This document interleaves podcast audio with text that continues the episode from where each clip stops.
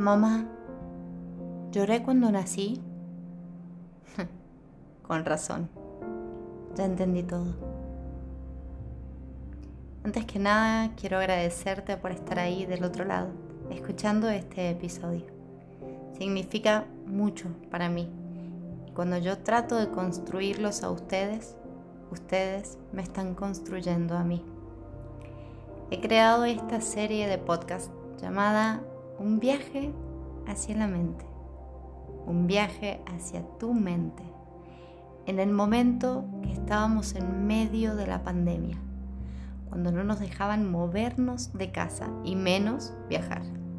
Ahí descubrí que podían prohibirnos viajar y pasar fronteras, pero nadie podía evitar que trascendiéramos nuestros propios límites, viajar a nuestro interior, especialmente viajar a nuestra mente. En el momento que comencé a transformar mi vida, fui haciéndome consciente de que nos habían enseñado tantas cosas durante nuestra vida, sobre todo en los comienzos, pero se olvidaron de enseñarnos lo más importante, cómo usar la mente. Con este objetivo he creado cada uno de estos podcasts para que aprendas cómo funciona tu mente y cómo puedes aplicar técnicas y herramientas para convertirte en un ser humano extraordinario. Quiero que dejes de hacer cosas ordinarias, que rompas tus propios límites, que te animes a dejar de lado aquellos patrones que te acompañaron durante tantos años que vuelvas a reencontrarte con todos esos sueños que tenías de niña o de niño. Los sueños no son para los débiles, son para los valientes, para los que se animan a vivirlo. Quiero invitarte y convencerte que es mejor corrernos del lugar para el que fuimos programados para estar desde que nacimos, el lugar de víctimas le pregunté a mi madre si había llorado cuando nací. Me dijo que sí. Fue en el momento en el que lo entendí todo.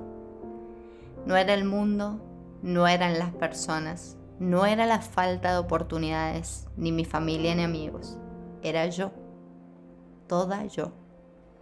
Cuando comprendí que la vida que tenía la tenía porque lo elegía, pude correrme del lugar de víctima.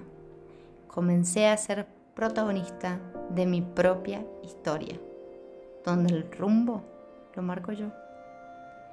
Y acá muchas personas que pasaron por cosas traumáticas me hacen siempre la misma pregunta. ¿Yo soy responsable de todo? ¿Cómo puedo ser responsable de que hayan abusado de mí? Lo que no saben es que frente a ellos tienen a una persona que pasó por la misma situación y que también creyó que era víctima de ese hecho. Mi respuesta siempre fue muy simple. Eso me sentenció a vivir una vida de tristezas, inseguridades, miedos.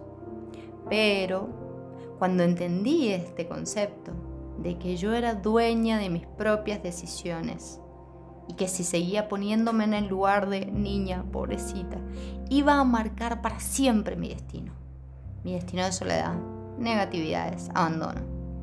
Decidí correrme.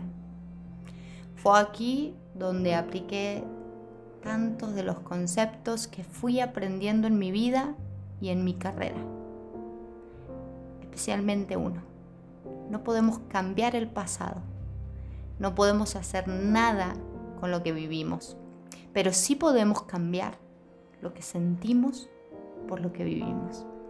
Podemos cambiar lo que para nosotros significó lo que vivimos, sea lo que sea.